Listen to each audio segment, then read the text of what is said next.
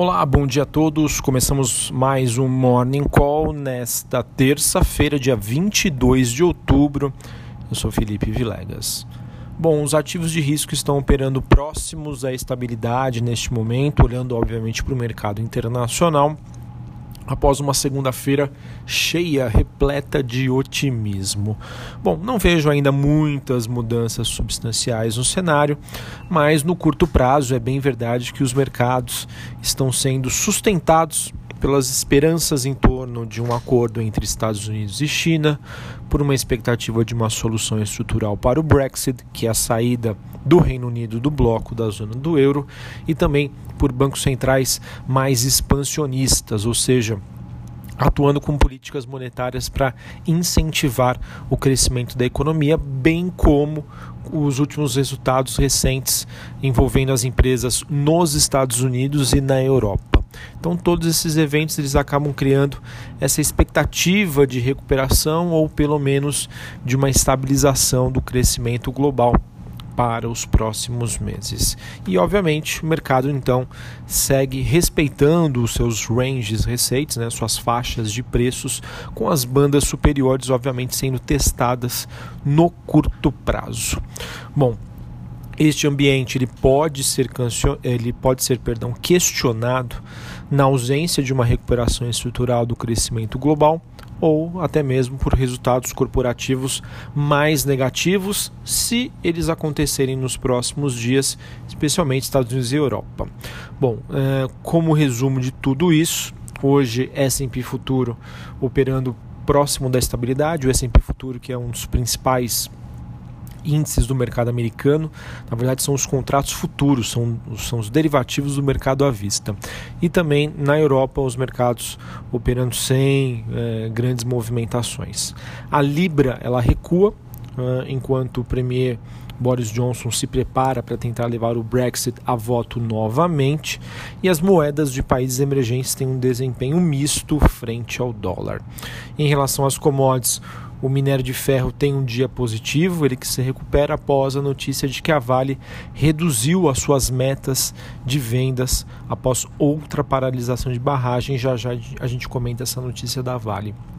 E o petróleo negociado em Nova York mantém-se ali na casa dos 53 dólares o barril pelo quinto dia consecutivo. Os metais em Londres oscilam sem uma tendência definida. Bom, agora sobre o noticiário Brasil, o Ibovespa seguiu a dinâmica global e atingiu ontem o seu maior fechamento dominal histórico.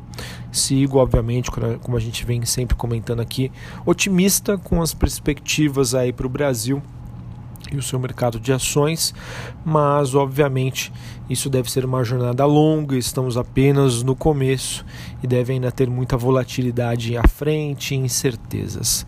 Hoje um dia importante, dia em que o Senado pode concluir a reforma da Previdência, consolidando então um quadro positivo né, que fez com que o Ibovespa ontem atingisse esse recorde.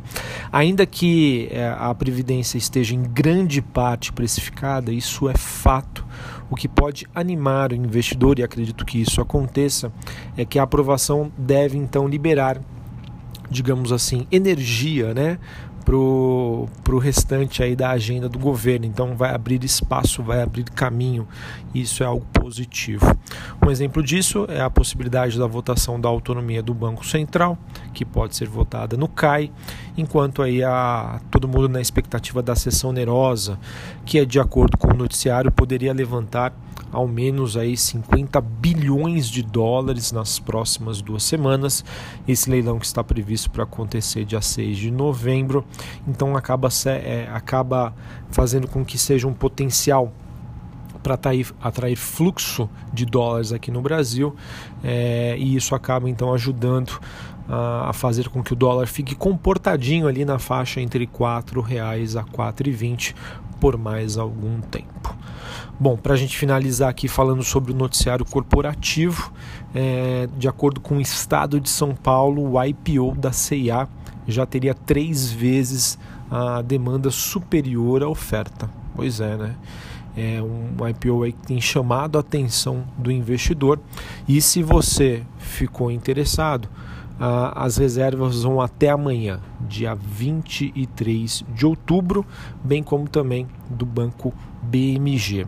Falando especificamente de IPOs. Se você se interessou, você deve então entrar uh, na área né, referente às ofertas públicas e para tomar decisão, leia o prospecto, leia o regulamento, leia todas essas informações oficiais e aí sim você pode decidir ou não se participa dessas ofertas. Bom, a CSN ela sinalizou que o seu autoforno deve voltar à operação neste final de semana. A Gafisa anunciou a venda de cerca de 21% da Alphaville por cerca de 100 milhões de reais. Essa transação que está alinhada com a otimização do seu portfólio e a melhoria da alocação de capital da companhia. Vejo isso como uma notícia positiva.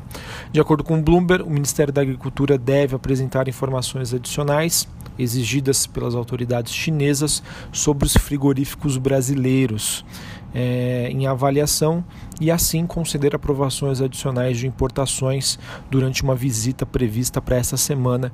Então, se isso acontecer, pode ser uma notícia positiva para a JBS, Marfrig, Minerva e BR Foods. Bom, como eu comentei anteriormente, a Vale suspendeu a disposição de rejeitos na barragem de Itabiruçu para estudos complementares. Isso acaba gerando um impacto de produção de cerca de 1,2 milhões de toneladas em 2019. Ela diz que esse guidance então de vendas do minério de ferro e pelotas deve ficar entre o limite inferior e o centro da faixa devido a esta paralisação. Bom, última notícia aqui que eu queria comentar com vocês, saiu no Valor ontem que o governo deve buscar um corte unilateral das alíquotas de importação sobre produtos industriais, de 13,6% para 6,4% em quatro anos, deixando assim o Brasil com níveis de proteções equivalentes aos de países mais ricos do mundo. Uma notícia muito positiva. De acordo com o valor, a intenção então do Ministério da Economia e do Itamaraty é apresentar a proposta encontro de cúpula presidencial do, do Mercosul dos dias 4 e 5 de dezembro. Pela proposta, as alíquotas aplicadas sobre automóveis de passageiros trazidos do exterior devem cair de 35% para 12%, assim como as alíquotas para ônibus e produtos têxteis. É, então, essas alíquotas para laminados planos de aço e polipropileno teriam também uma queda de 14% para 4%, de acordo com a reportagem. Entre as empresas afetadas, temos aqui principalmente Marco Polo, Uzi Minas, CSN, Gerdau e, Bar Braskem. Enquanto isso, o agronegócio ainda deverá ficar com as alíquotas praticamente inalteradas, segundo valor econômico. Bom, pessoal, então essas são as principais notícias do dia. Vejam que nós temos aqui internamente uma super terça-feira, com a expectativa da conclusão finalmente da reforma da Previdência. Um abraço, uma excelente terça-feira e até a próxima. Valeu!